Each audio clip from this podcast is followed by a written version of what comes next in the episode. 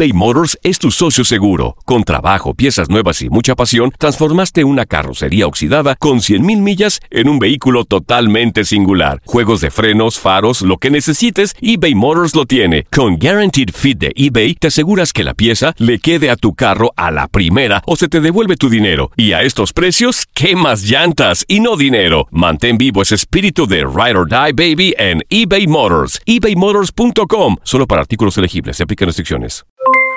Aloha mamá. ¿Dónde andas? Seguro de compras. Tengo mucho que contarte. Hawái es increíble. He estado de un lado a otro con mi unidad. Todos son súper talentosos. Ya reparamos otro helicóptero Blackhawk y oficialmente formamos nuestro equipo de fútbol. Para la próxima te cuento cómo voy con el surf y me cuentas qué te pareció el podcast que te compartí, ¿ok? Te quiero mucho. Be All You Can Be, visitando goarmy.com diagonal español. When something happens to your car, you might say,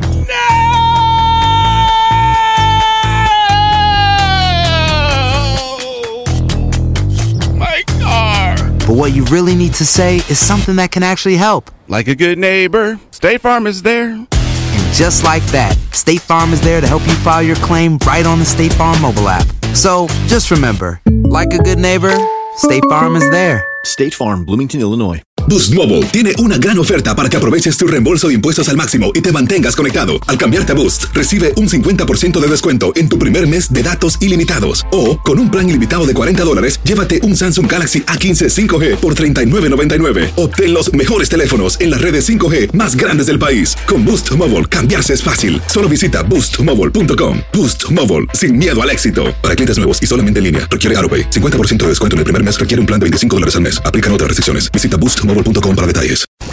Euforia Podcast. Historias que van contigo.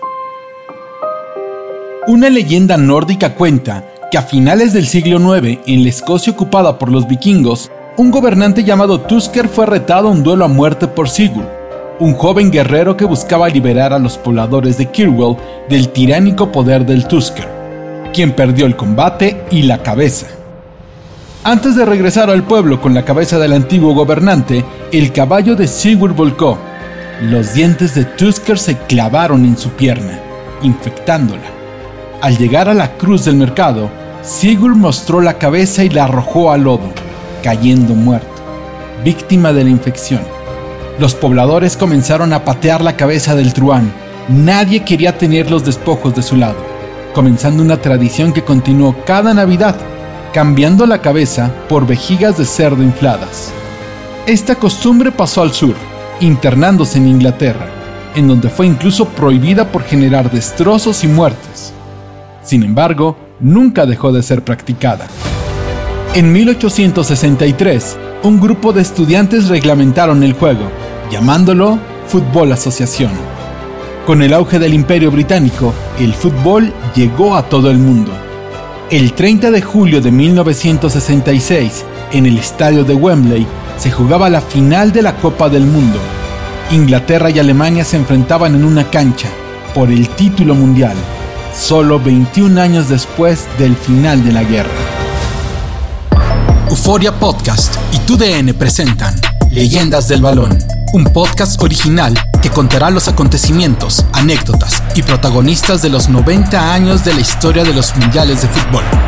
Yo soy Octavio Rivero y te invito a que escuches este episodio. Inglaterra 66, de vuelta a casa. En 1815, en Waterloo, Bélgica, se desarrolló una de las batallas más importantes en la historia de la humanidad.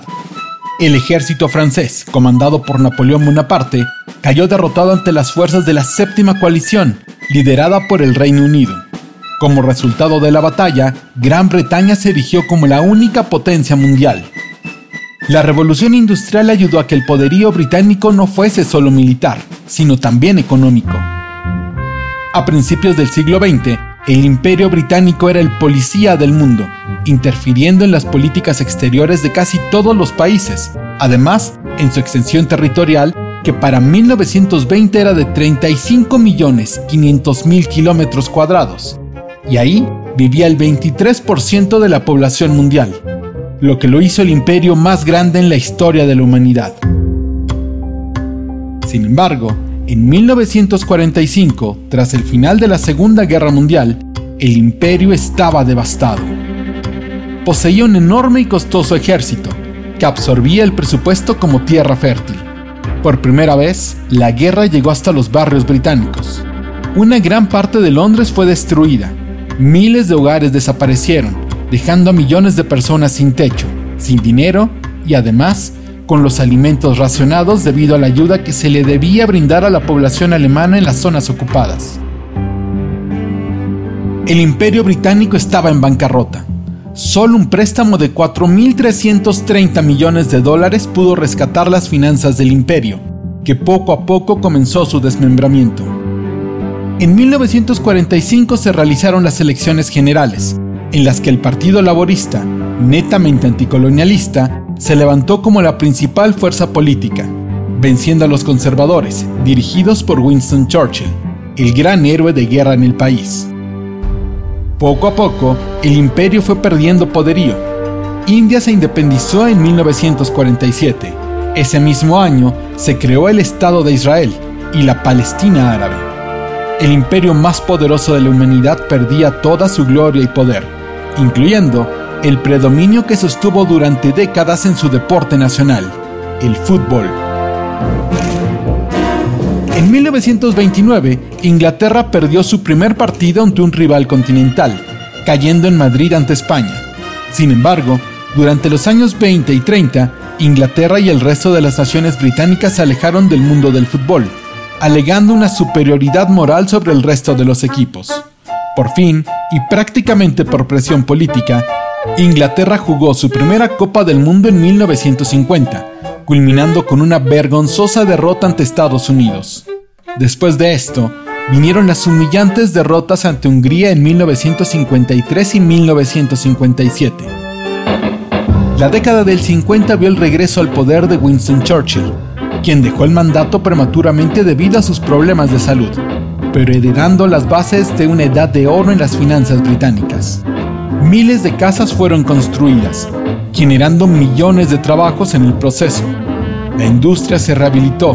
Además, se descubrió el campo petrolero más grande de Europa en el Mar del Norte.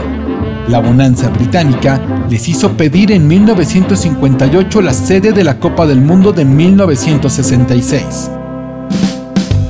En el Congreso de la Federación Internacional que se celebraría en Roma en 1960, se definiría la sede de dicho torneo.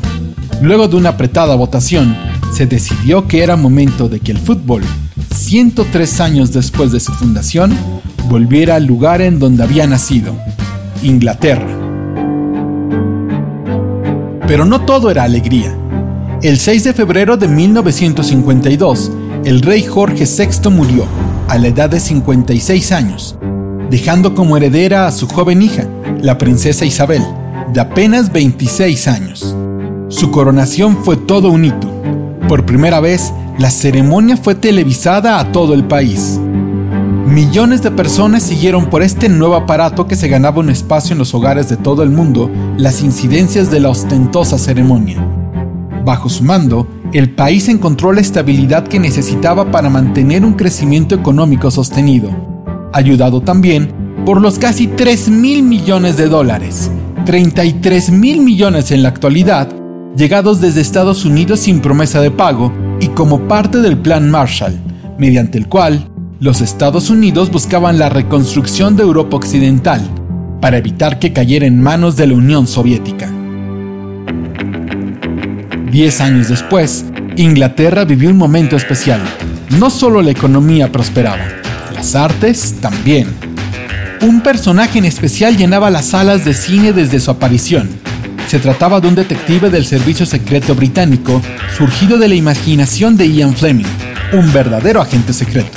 Su nombre era Bond, James Bond, y marcaría el resurgimiento británico a nivel cultural. Aunque una de las grandes estrellas de la época murió en extrañas condiciones, sola en su habitación. En 1962, año del debut de Bond en las pantallas, Marilyn Monroe fallecía en Los Ángeles, California. El mundo sobrevivió en 1962 a la amenaza más grave de una guerra nuclear desde el final de la Segunda Guerra Mundial. Del 14 al 28 de noviembre, en la Cuba comunista liderada por Fidel Castro, se llevó a cabo la Operación Anadir, que incluía la colocación de misiles nucleares escasas millas de las costas de Florida. Durante 14 días, el mundo estuvo en ascuas, esperando un desenlace favorable para todos, que llegó el 28 de noviembre, con una retirada estratégica de los soviéticos y una victoria pírrica para el gobierno de John F. Kennedy. Ese mismo año, 1962, Brasil se convirtió en el segundo equipo invitado para la Copa en Inglaterra, al ganar su segundo campeonato mundial, esta vez ante Checoslovaquia en Santiago de Chile. Un año después, el mundo volvía a palidecer, cuando el 22 de noviembre de 1963, el presidente de los Estados Unidos, John F. Kennedy, moría después de ser atacado por un francotirador en la ciudad de Dallas, Texas. Lee Harvey Oswald fue detenido tras asesinar a un policía y luego indicado como el presunto asesino del presidente, sin que esto se pudiera confirmar, ya que murió dos días después, asesinado por un hombre llamado Jack Ruby. Los años 60 comenzaron de manera convulsa, y las eliminatorias rumbo al Mundial no fueron la excepción. Iniciaron en 1964 y finalizaron el 29 de diciembre de 1965 con muchas controversias. Los 17 equipos miembros de la Confederación Africana renunciaron a participar en la Copa, debido a que la Federación Internacional no aseguró un boleto directo a esta región del planeta, que se tendría que eliminar ante el ganador de la zona de Asia y Oceanía. Uruguay, Chile y Argentina se unieron a Brasil como representantes de Sudamérica. En Europa, Siria fue agregada a un grupo que completaban Irlanda y España, pero los sirios se solidarizaron con el continente africano y decidieron retirarse. A pesar de la no asistencia africana, uno de los mejores jugadores del mundo procedía justo de ese continente. Eusebio apareció en el panorama mundial vistiendo la camiseta del Benfica de Lisboa, club dirigido por un viejo lobo de mar, Bela Goodman, quien luego de sobrevivir al holocausto nazi se convirtió en una gran influencia en el fútbol mundial. Gracias a la gestión de Gutmann, Eusebio despuntó como el mejor delantero del mundo. Nacido en Mozambique, una colonia portuguesa al sur del continente africano, Eusebio fue el hombre que más goles anotó en las eliminatorias, ayudando a Portugal a participar en su primera Copa del Mundo, sorprendiendo a los subcampeones en 1962.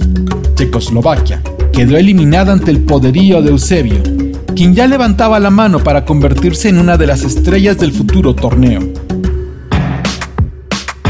Bulgaria, Alemania Occidental, Francia, España, Suiza, Hungría, la Unión Soviética e Italia completaron la representación europea.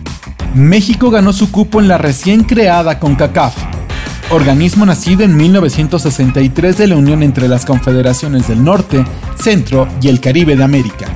Por Asia, Corea del Norte se vio beneficiada por la renuncia de los equipos africanos y calificó sin problemas venciendo a Australia. Inglaterra esperaba ansiosa por sus invitados, pero en casa se vivían intensos dramas. Luego de los dolorosos fracasos en sus primeros cuatro mundiales, la Federación Inglesa decidió cambiar de estrategia y contratar a un seleccionador que pudiera tener completa libertad de crear su propio equipo. De esta manera, llegó al banquillo el que oficialmente es el primer entrenador de la selección inglesa, casi 100 años después de su creación. El elegido fue Alfred Ramsey, o Alf, como le solían llamar sus amigos. De inmediato comenzó a llamar a jóvenes jugadores que brillaban en la renaciente primera división inglesa, una competición que poco a poco recuperaba poderío y prestigio en el continente aunque seguía lamentando la pérdida de Duncan Edwards en el terrible desastre de Múnich de 1958. Uno de los pocos sobrevivientes de ese accidente era ahora la gran estrella del fútbol inglés, Bobby Charlton. Con 20 años recién cumplidos, viajaba junto a Dennis Violet ese infausto día de febrero de 1968 cuando el avión que los llevaría a casa no pudo elevar el vuelo en el tercer intento y terminó estrellándose en unas casas al final de la pista del aeropuerto de Múnich.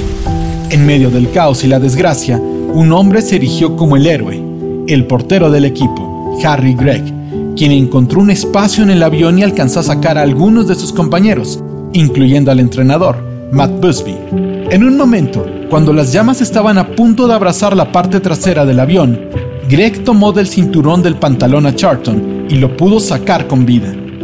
Luego de ocho días internado en un hospital de Múnich, regresó a casa para ser atendido por su madre, antes de regresar a las canchas en marzo de ese mismo año. Ahora, en 1966, estaba convertido en uno de los mejores jugadores de Europa. El capitán del equipo era otro guerrero de la vida, Bobby Moore. En 1964, con solo 23 años, se convirtió en el capitán más joven en la historia del fútbol inglés. Jugando con el West Ham United de Londres, Bobby Moore era considerado como uno de los mejores defensores del mundo pero todo eso se detuvo ese 1964. eBay Motors es tu socio seguro. Con trabajo, piezas nuevas y mucha pasión, transformaste una carrocería oxidada con 100.000 millas en un vehículo totalmente singular. Juegos de frenos, faros, lo que necesites, eBay Motors lo tiene. Con Guaranteed Fit de eBay, te aseguras que la pieza le quede a tu carro a la primera o se te devuelve tu dinero. Y a estos precios, ¿qué más llantas y no dinero? Mantén vivo ese espíritu de Ride or Die Baby en eBay Motors ebaymotors.com. Solo para artículos elegibles. Se aplican restricciones. When something happens to your car, you might say,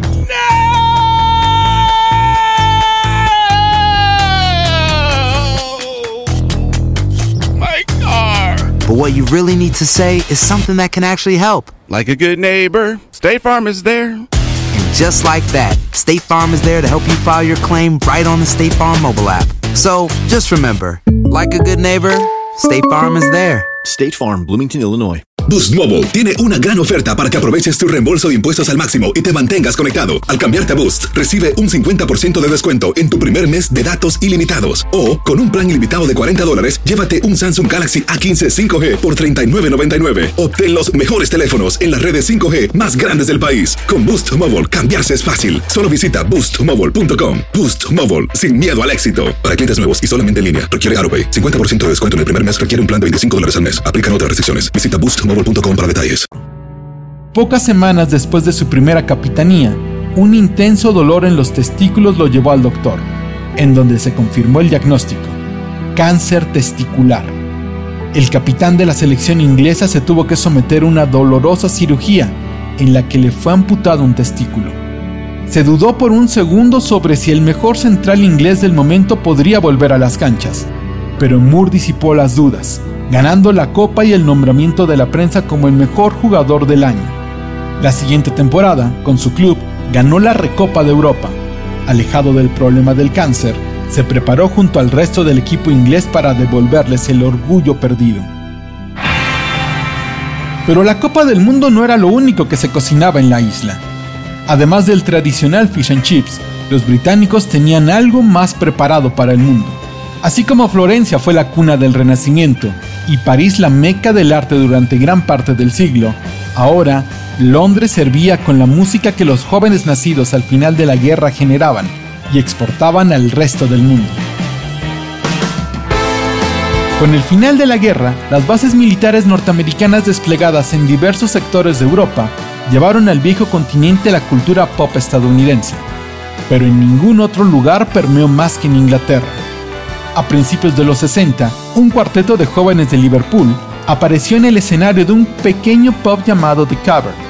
Lo que se originó fue un fenómeno que generó millones de libras en ganancias y la casi adoración del público en todo el mundo. The Beatles se convirtieron en la banda favorita de la juventud por todo el orbe.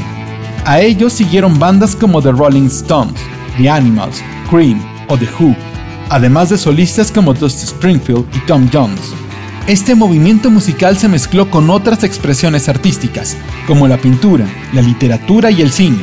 La orgullosa Londres recibiría al mundo en medio de una de las revoluciones culturales más importantes de los últimos años, y que hizo que, en algún momento, el 3% del Producto Interno Bruto del Reino Unido proveniera de los ingresos generados por la música. A esto se le llamó la invasión británica, que vivió un momento de tensión unos meses antes del inicio de la Copa del Mundo. En marzo de ese año, John Lennon declaró ante el diario Evening Standard que ahora los Beatles eran más populares que Jesús, desatando una ola de protestas en todo el mundo, principalmente en los Estados Unidos, en donde se organizaron quemas masivas de discos y libros con contenido de los Beatles. Del otro lado del mundo, dos simpáticos animales, uno ficticio y el otro real, ayudaron a ponerle sabor a la Copa del Mundo. Ese verano de 1966, el mundo conoció a Willy, un simpático león que portaba con orgullo un suéter estampado con la Union Jack, la bandera del Reino Unido y la leyenda World Cup. Pero la figura fue un héroe de carne y hueso, peludo y con gran olfato. Su nombre era Pickles, un coli blanco y negro que se convirtió en el nuevo salvador de la Copa. El trofeo otorgado al campeón del mundo llegó a Londres en enero de 1966 y quedó bajo resguardo en la sede de la Asociación Inglesa. Sin embargo, en febrero, la compañía fabricante de estampillas, Stanley Gibbons, obtuvo el permiso para exhibir la Copa Jules Rimet como parte de los festejos de una feria llamada Stamplex. La noche del domingo 20 de marzo, a menos de cuatro meses del inicio del torneo, los guardias de la exhibición notaron que alguien había forzado las puertas de la sala en donde se mostraba el trofeo. Al otro día, Joe Marsh, presidente de la Asociación de Fútbol, recibió una llamada en la que se le indicaba que recibiría un paquete en una parcela vecina al estadio del Chelsea. El paquete contenía una pieza del trofeo y una nota en la que exigían 15.000 libras a cambio del valioso artículo. Codiciado por los nazis, levantado por uruguayos, italianos, alemanes y franceses, la copa Jules Rimet sería fundida si Marsh iba a la policía. La amenaza no fue suficiente para evitar que el jefe del fútbol inglés corriera a Scotland Yard, y así, por increíble que parezca, una historia digna de una película de James Bond se llevaba a cabo en Inglaterra. Un personaje que se autonombró Jackson apareció en escena, pidiendo el rescate y además exigiendo que fuese pagado en billetes de 5 y 10 libras. La negociación llegó a su culminación el 24 de marzo, cuando la policía le pidió a March que entregara el dinero, bajo la supervisión de agentes de la unidad especializada en el combate al crimen organizado. Ese día, March no pudo asistir debido a un repentino ataque de asma, así que el encargado de entregar el dinero y recoger la copa fue su asistente, quien recibió el nombre clave de Boogie. Se encontró con Jackson en el parque Battersea, en donde le entregó el dinero, o por lo menos algo de él, ya que Jackson nunca se percató de que la mayor parte de la bolsa en la que viajaba el rescate eran solo papeles recortados. Para sorpresa de Boogie, el trofeo no estaba en el parque, sino que tuvieron que ir por él a otro domicilio, situación que fue aprovechada por la policía para detener a Jackson, quien resultó ser un hombre con antecedentes penales por robo llamado Edward Petzley. Pero la copa todavía no aparecía el 27 de marzo, David Covert salió a pasear con su perro Pickles, y fue este el que descubrió una bolsa que contenía la valiosa copa Jules Rimet. Covert y Pickles se volvieron celebridades, asistieron a programas de televisión, fueron entrevistados por la prensa y recibieron una recompensa de 6.000 libras por su hallazgo. Así, con una historia de detectives, la música de la invasión británica y un intenso movimiento de turistas, el 11 de julio, con el empate a cero entre Inglaterra y Uruguay, dio inicio a la octava edición del Campeonato Mundial de Fútbol, 103 años después de su reglamentación. Habían pasado 21 años desde el final de la Segunda Guerra Mundial. Europa vivía dividida, el occidente capitalista y el oriente comunista. O como Winston Churchill diría al final de la guerra, una cortina de hierro ha caído sobre Europa Oriental. Un año antes de la Copa del Mundo, el gran líder británico murió a los 90 años de edad, debido a una trombosis cerebral ocasionada por un segundo infarto. El primero le hizo renunciar al cargo de primer ministro una década atrás, conservando un puesto en el Parlamento, al que solo asistía de vez en cuando para votaciones muy importantes. Ganador del Premio Nobel de Literatura, sus últimas palabras fueron, ¿Es todo tan aburrido? Como último deseo, pidió que, en caso de que el gobernante francés, Charles de Gaulle, asistiera al funeral, El cortejo debía pasar por la estación de Waterloo. Y así fue.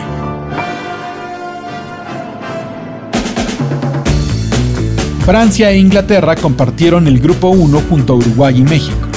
Los aztecas presentaron lo que posiblemente era su mejor selección hasta ese momento, con la aparición del joven delantero del Club Universidad, Enrique Borja, quien anotó el único gol mexicano en el torneo, en el empate a uno ante Francia, un juego que pasó a la historia de la narración deportiva mexicana por las súplicas del comentarista Fernando Marcos, quien gritó desaforadamente cuando Borja estaba a punto de marcar el gol.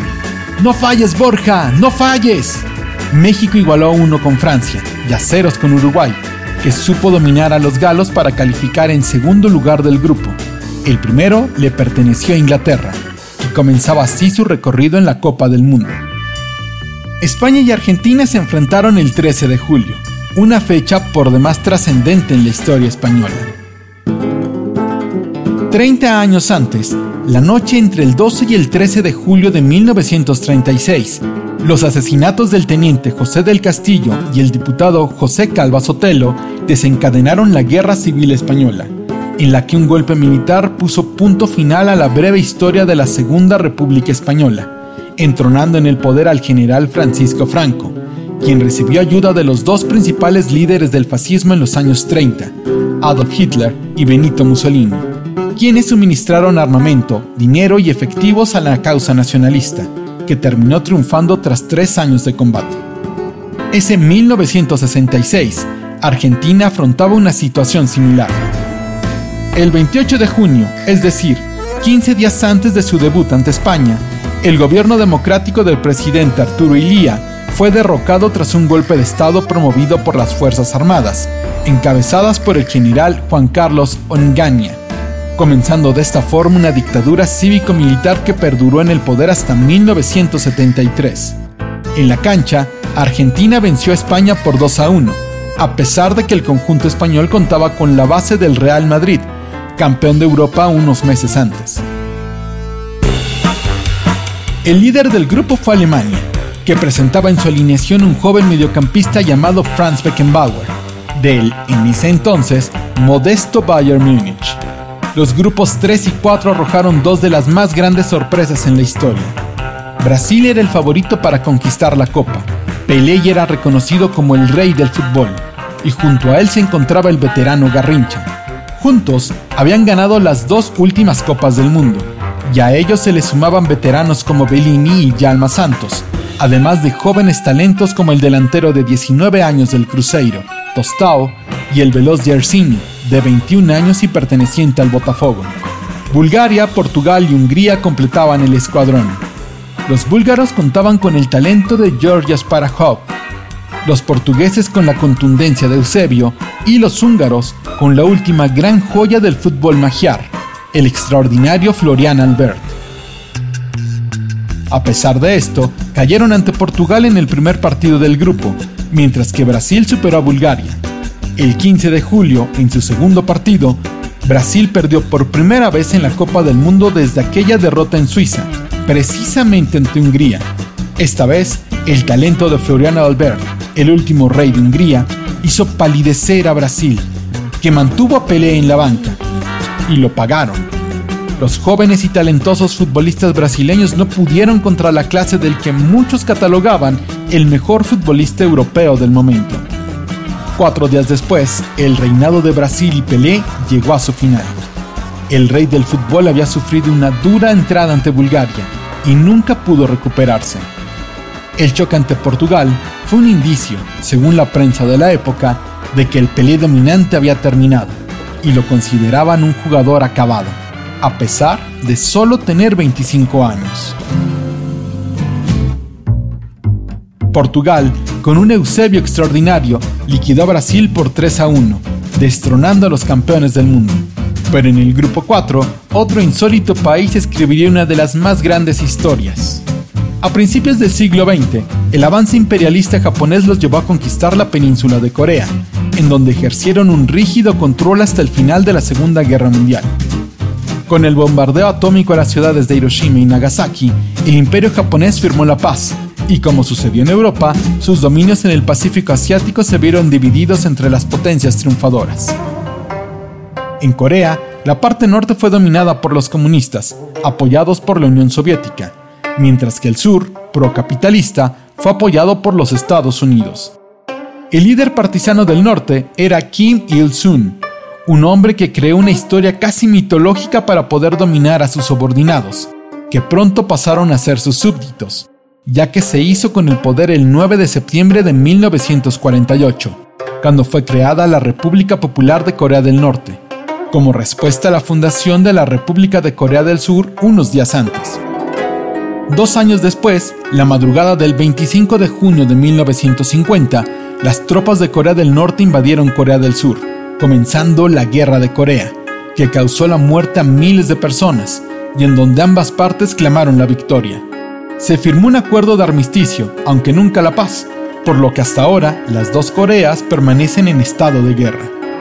En 1954, los del sur avanzaron a la Copa, pero fueron vapuleados por Hungría y Turquía. Para 1966 era el turno de los del norte, que llegaron a Inglaterra con más dudas que expectativas. Bajo el control de Kim Il-sung, Corea se convirtió en el país más hermético del mundo, así que nada se sabía del equipo coreano. Cayeron por 3 a 0 ante la Unión Soviética en su primer encuentro, para luego igualar sin goles ante Chile.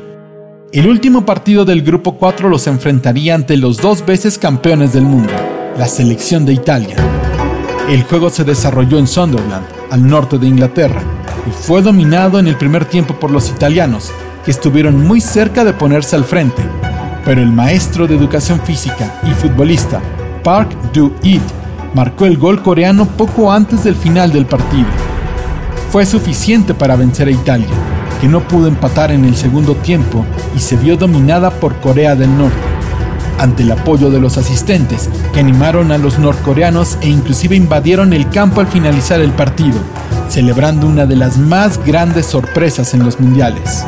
Para desgracia de los norcoreanos, en cuartos de final, Eusebio y Portugal los mandaron a casa, aunque, eso sí, no sin antes una férrea pelea coreana, que aceptaron la derrota por 5 a 3 ante una despedida espectacular del público inglés, que vitoreó a los asiáticos. Aloha mamá, ¿dónde andas? Seguro de compras. Tengo mucho que contarte. Hawái es increíble. He estado de un lado a otro con mi unidad, todos son súper talentosos. Ya reparamos otro helicóptero Blackhawk y oficialmente formamos nuestro equipo de fútbol. Para la próxima te cuento cómo voy con el surf y me cuentas qué te pareció el podcast que te compartí, ¿ok? Te quiero mucho. Be All You Can Be, visitando goarmy.com diagonal español. Hacer tequila, Don Julio, es como escribir una carta de amor a México. Beber tequila, Don Julio, es como declarar ese amor al mundo entero. Don Julio es el tequila de lujo original, hecho con la misma pasión que recorre las raíces de nuestro país. Porque si no es por amor, ¿para qué? Consume responsablemente. Don Julio Tequila, 40% alcohol por volumen, 2020. Importado por Diageo Americas, New York, New York. Boost Mobile tiene una gran oferta para que aproveches tu reembolso de impuestos al máximo y te mantengas conectado. Al cambiarte a Boost, recibe un 50% de descuento en tu primer mes de datos ilimitados. O, con un plan ilimitado de 40 dólares, llévate un Samsung Galaxy A15 5G por 39.99. Obtén los mejores teléfonos en las redes 5G más grandes del país. Con Boost Mobile, cambiarse es fácil. Solo visita boostmobile.com. Boost Mobile, sin miedo al éxito. Para clientes nuevos y solamente en línea, requiere AroPay. 50% de descuento en el primer mes requiere un plan de 25 dólares al mes. Aplican otras restricciones. Visita boostmobile.com para detalles. Hungría sucumbió ante la Unión Soviética en un intenso partido en donde se destacó la enorme figura del arquero ruso, Lev Yashin. Con 36 años cumplidos, Lev Yashin ya era una leyenda del fútbol. Cuando era un niño, con solo 12 años, fue forzado a trabajar en una fábrica de armas para ayudar al esfuerzo bélico de la Unión Soviética. A los 18 sufrió un ataque de ansiedad, por el cual fue despedido y designado como persona no apta para el trabajo. Ahí comenzó su carrera en el fútbol, aunque primero fue el hockey sobre hielo, en donde desarrolló los reflejos casi arácnidos que le hicieron ganar su mote, la araña. Su elegancia en el campo era acompañada por una elegancia al vestir. Sus uniformes completaron la historia del mejor portero de todos los tiempos, la araña negra. Lev Yashin. En su tercera Copa del Mundo, la Unión Soviética llegaba a sus primeras semifinales y enfrente estaba un viejo adversario de otras lides. En solo 52 años, Alemania y Rusia, ahora la Unión Soviética, se habían enfrentado en dos mortíferas guerras. Durante la batalla de Stalingrado, más de 800.000 personas murieron. Además, la República Federal de Alemania nunca reconoció la existencia de la República Democrática de Alemania y consideraba a ese territorio como propio, bajo ocupación soviética. El 25 de julio en Liverpool se vieron las caras, un partido en donde la tensión se sentía en el ambiente. Los alemanes salieron como leones, atacando de manera legal e incluso ilegal, lesionando al formidable mediocampista Joseph Sabo. La regla de las sustituciones aún no estaba disponible, así que tuvo que posicionarse en el extremo izquierdo, en lugar de los lesionados. El árbitro, por su parte, no hizo mucho para frenar la rudeza de los alemanes, provocando que los rusos tomaran el mismo camino. Previo al medio tiempo, Chislenko fue faulado por Snellinger, quien tomó la pelota y organizó el contragolpe con el que Alemania se fue al frente en el marcador. Minutos después, desesperado por la actuación del silbante italiano Concetto Lovello, el mismo Chislenko le hizo una dura entrada contra Held, pero en esta ocasión el árbitro decretó la expulsión del soviético.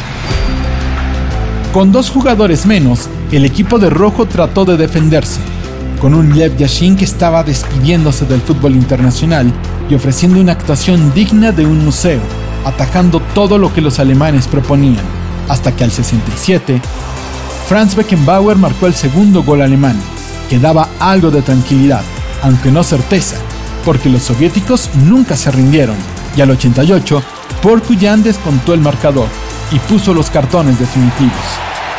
Alemania llegaba a la final y se enfrentaría a Inglaterra, que derrotó a Portugal en una oda al fútbol disputada en Wembley, enfrentando al gran Eusebio. La figura del partido fue Bobby Charlton, quien marcó los dos goles ingleses. Eusebio por los portugueses marcó el tanto del descuento desde los 11 pasos para poner el marcador definitivo, 2 a 1. Inglaterra y Alemania, exactamente 26 años después de la decisiva batalla de Bretaña, ahora, en tiempos de paz, disputarían la final de la Copa del Mundo. El 11 de julio de 1940, luego de derrotar a Francia en menos de tres semanas, los ojos del Tercer Reich se posaron en la conquista de Gran Bretaña, para cuyo fin destinaron a la poderosa Luftwaffe, comandada por Hermann Goering. Por el Reino Unido, la Royal Air Force se dispuso a defender los aires de la isla. Durante tres meses se combatió en el cielo británico. Los bombarderos destruyeron el este de Londres, pero tras meses, el ímpetu británico pudo frenar la avanzada alemana. Inspirados en las palabras de Winston Churchill, quien en uno de sus más famosos discursos ante el Parlamento llamó a los británicos a llegar hasta el final. Luchar en Francia, luchar en los mares y océanos, luchar con creciente confianza y creciente fuerza en el aire, defender su isla, cualquiera que sea el costo, luchar en las playas, luchar en las pistas de aterrizaje, luchar en los campos y en las calles, luchar en las colinas, nunca rendirse. Ahora, esas mismas palabras sonaban por toda Inglaterra previo al juego final ante Alemania. En juego estaba el Campeonato Mundial de Fútbol. La Segunda Guerra Mundial era un recuerdo cercano, pero por la televisión, la primera guerra televisada era transmitida a millones de hogares que ya contaban con un aparato receptor. En 1919, un joven vietnamita asistió a la conferencia de la Liga de las Naciones buscando ayuda para liberar a su país del poder colonial francés. Al no encontrar ningún apoyo de las potencias occidentales, regresó para iniciar las guerrillas. Ho Chi Minh encontró en el poder soviético un valioso aliado. Después de la guerra, sus milicias derrotaron a los franceses. Ante el peligro del avance comunista también en Asia, así como en Corea, Estados Unidos decidió intervenir. Meses antes del inicio de la Copa, los norteamericanos pasaron de tener 10.000 efectivos en el sureste asiático a 20.000. Las imágenes que llegaban a los hogares del mundo entero demostraban por primera vez, de manera masiva y casi al instante, el horror de la guerra que le costó la vida a más de 3 millones de personas y que provocaba intensas protestas alrededor del mundo. Justo durante el torneo, el primer ministro, Harold Wilson, viajó a Moscú para acelerar las negociaciones de paz en aquel lugar, que no llegaron a ningún punto. La guerra, que inició en 1955, finalizó hasta el 30 de abril de 1975. El 30 de julio de 1966, Londres era un hervidero. En las taquillas los boletos más baratos costaban 5 libras de la época. En el West End, la reventa triplicaba el precio. 20.000 alemanes llegaron al aeropuerto de Heathrow. Se esperaban 80.000 ingleses. En el palco se encontraba la reina Isabel II, quien daría el discurso de clausura. El árbitro era el suizo Gottfried Dent. Todo estaba listo. Alemania vestía de blanco, Inglaterra de rojo. Comenzó la reconquista del título mundial para los inventores del juego. Pero, al minuto 12, Alemania ya ganaba el partido por 1-0. Jeff Hurst empató 6 minutos después. Al medio tiempo, el cielo en Londres era gris, pero el sol salió cerca de las 4.30 de la tarde, seguramente para ver y festejar con los aficionados ingleses el tanto de Martin Peters, que le daría el título mundial a Inglaterra, aprovechando un error en la marcación alemana. Pero los germanos no se inmutaron por el tanto, atacaron con Franz Beckenbauer organizando las oleadas a la meta de Gordon Banks. Pero al minuto 89, cuando el gentío saboreaba el triunfo, luego de un cobro de una falta, la pelota quedó libre en el área, lista para que Wolfgang Weber marcara el tanto del empate y mandara el juego a la prórroga. Y entonces, sucedió uno de los más grandes misterios en la historia del fútbol. Al minuto 11 del primer tiempo extra, Jeff Hurst aprovechó un centro de Wall para enviar un potente remate que pegó en el travesaño. Y después, nadie sabe. La pelota aparentemente botó fuera de la línea de gol, pero el cuerpo arbitral decidió dar la anotación por válida. Inglaterra lideraba, y a minutos, Hurst marcó su tercer gol del partido y el cuarto para los locales, que desataron una fiesta por todo el reino.